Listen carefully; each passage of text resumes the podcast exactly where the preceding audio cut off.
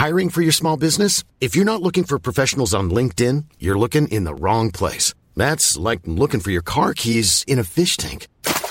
LinkedIn helps you hire professionals you can't find anywhere else, even those who aren't actively searching for a new job but might be open to the perfect role. In a given month, over 70% of LinkedIn users don't even visit other leading job sites. So start looking in the right place. With LinkedIn, you can hire professionals like a professional. Post your free job on linkedin.com slash people today. Los crímenes de lesa humanidad se definen como un ataque grave a los derechos humanos fundamentales, que por su crueldad no solo dañan a las víctimas concretas, sino a la humanidad misma. Conductas inhumanas que son cometidas como un ataque a una población de no combatientes o civiles. Es oficial, Nicolás Maduro es el hombre más repugnante que pisa el planeta Tierra. Afortunadamente, días contados tienen ese dictador y su gobierno autoritario. Lo he dicho y lo seguiré diciendo. No a la opresión y no a las dictaduras. Sí a la libertad y que viva Venezuela libre. Alto Parlante es un podcast creado con la idea de que juntos somos capaces de hacer un México mejor. Pero para eso tenemos que entender qué está pasando, porque la información es poder, pero la información, si la entendemos, nos lleva al siguiente nivel. Así que espero que lo disfrutes, pero sobre todo que te sirva para darte cuenta del verdadero poder que tienes en las manos. Ay, pues qué fin de semana se vivió en la frontera entre Venezuela y Colombia y la frontera entre Venezuela y Brasil porque pasaron distintos sucesos que, marcan un, un precedente en esta búsqueda democrática transicional para la salida de esta dictadura que tanto daño le ha hecho al pueblo venezolano. Y se los voy a explicar, les voy a dar una actualización de lo que ha pasado desde que Juan Guaidó se proclamó como presidente interino de Venezuela, según la constitución del país, porque muchísimo ha pasado y voy a hacer el mayor esfuerzo para explicártelo en el menor tiempo posible.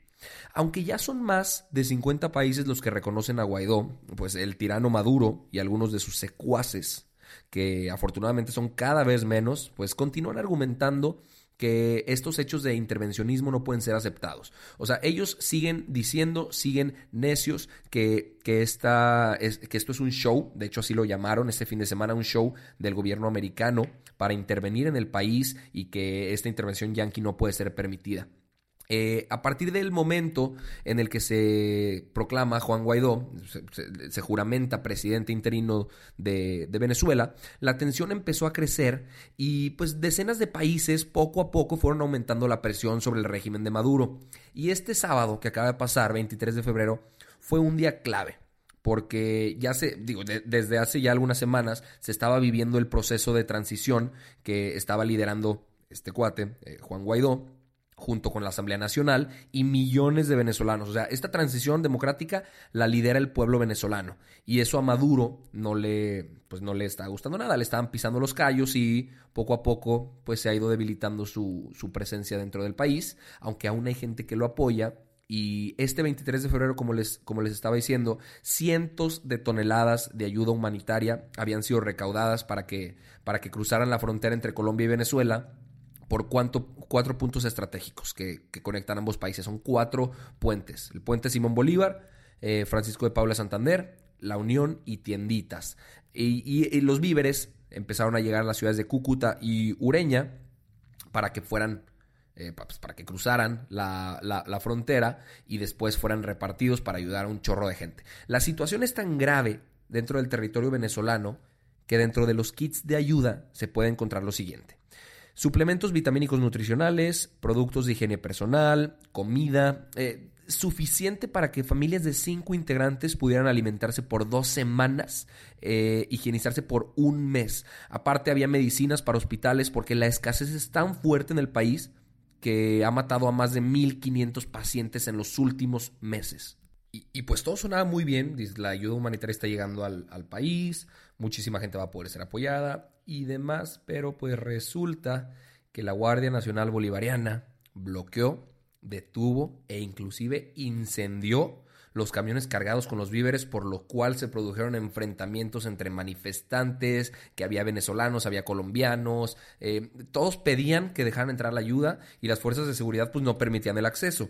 Todo esto derivó que, hubiera ataques con perdigones, o sea, balas de salva, gases lacrimógenos en contra de las multitudes, hubo cuatro muertos, casi 300 heridos. Y en los últimos días eh, aproximadamente 160 militares desertaron de esta Guardia Nacional Bolivariana que defienden el régimen de Maduro y cruzaron a, la, a, la, a Colombia para pedir ayuda, para pedir asilo y demás. Leí también un poco acerca de, ese tema y si no estuvieron involucrados en crímenes de lesa humanidad y si no hubo ataques contra los derechos humanos ni delitos graves de su parte, van a les van a dar algún tipo de visado como migrantes y, van a poder permanecer en Colombia. Además, también se supo de un caso de un barco puertorriqueño que venía con 300 toneladas de víveres y pues fue amenazado y tuvo que regresar a, otras aguas porque ya el, gobierno de Maduro, lo estaba amenazando con atacarlo.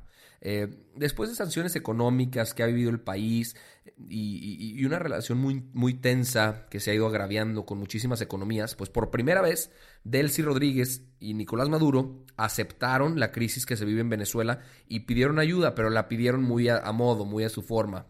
La Unión Europea, a través de las Naciones Unidas, les dio, les dio un poco de, víveres. Rusia, a través de la Organización Panamericana de la Salud, también les, les entregó 300 toneladas de medicina.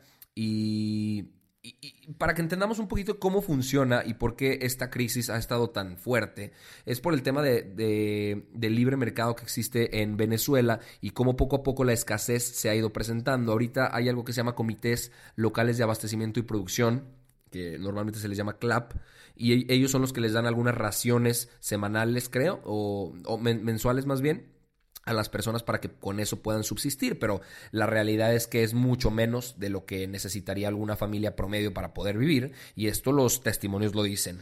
Em, se dice que que este es un crimen de lesa humanidad porque rompe con el protocolo de Ginebra en el que se dice que cualquier tipo de, ayuda humanitaria no puede, tiene que ser aceptada, no puede ser quemada y, pues vimos que pasó lo contrario. Ahora, el gobierno de Maduro dice que, que todo esto es un show, que ni siquiera la ayuda humanitaria es buena, que está, le, llaman un, le llamaron regalo podrido y dicen que, la comida está envenenada. leí esto, ¿ven? Y, me parece absurdo que hay hasta, hasta cosas con, agentes cancerígenos y demás, que el propio, los dos autobuses que, que quemaron, pues que, que, fue todo armado, o sea, que ya todo estaba montado, que esos dos autobuses no tenían, que esos dos camiones no tenían no tenían víveres adentro, que estaban vacíos a propósito, porque ya sabían que los iban a incendiar, o sea que la misma oposición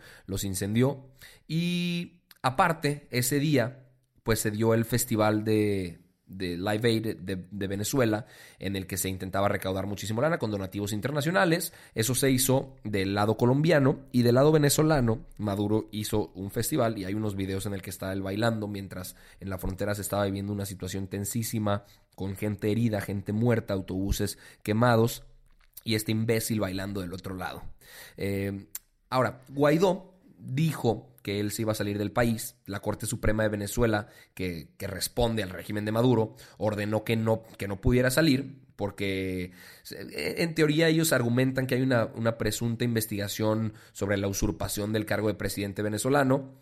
Y, Guaidó dijo, ni madres, yo me voy a salir, cruzó la frontera por el puente de Ureña, eh, que está en Cúcuta, y él quería participar en el concierto de Venezuela Live Aid y en una agenda política junto con los presidentes Iván Duque, eh, Sebastián Piñera de Chile, Mario Abdo de Paraguay y también está el secretario general de la OEA, Luis Almagro.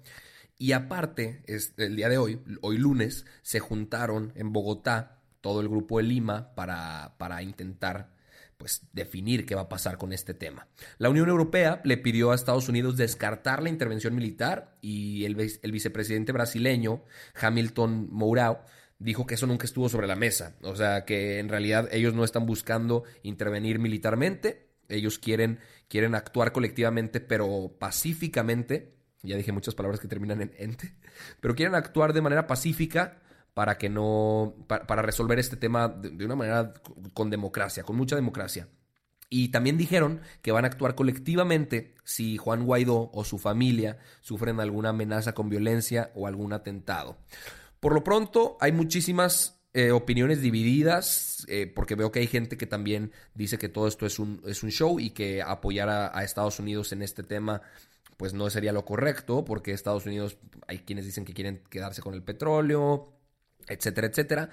Yo por mi parte repruebo absolutamente lo que está haciendo el gobierno autoritario de Nicolás Maduro y creo que todos deberíamos hacerlo de la misma manera. Justo ahorita estaba leyendo una situación que pasó cuando Jorge Ramos eh, iba a entrevistar a, a este güey, a Maduro, y que, que, el brother no le gustó la entrevista porque sintió que lo estaban atacando mucho, que, que eran preguntas fuera de lugar y, y justo Jorge Ramos platicó que cuando le estaba enseñando una imagen de niños comiendo de la basura, Nicolás Maduro se para, se va, les dicen que la entrevista no estaba autorizada, les quitan el equipo, les quitan las memorias con, el, con toda la documentación de la entrevista, los mantienen encerrados dos horas, los interrogan y después de haberles quitado absolutamente todo, hasta los celulares, los dejaron ir.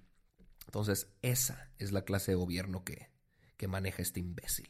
Esa es la clase de gobierno autoritario que no le gusta la libre expresión, que no le gusta que los cuestionen, que solo les gusta tener más y más y más poder y que se cree un ciclo vicioso en que el gobierno cada vez es más subordinado, que hasta les racionan la comida y estos tienen cada vez más poder. Entonces, esperemos que pocos sean los días que les queda a este gobierno. Por lo pronto, es toda la información que puedo brindarles por el día de hoy. Mañana eh, les, les, les, voy a dar mucha más.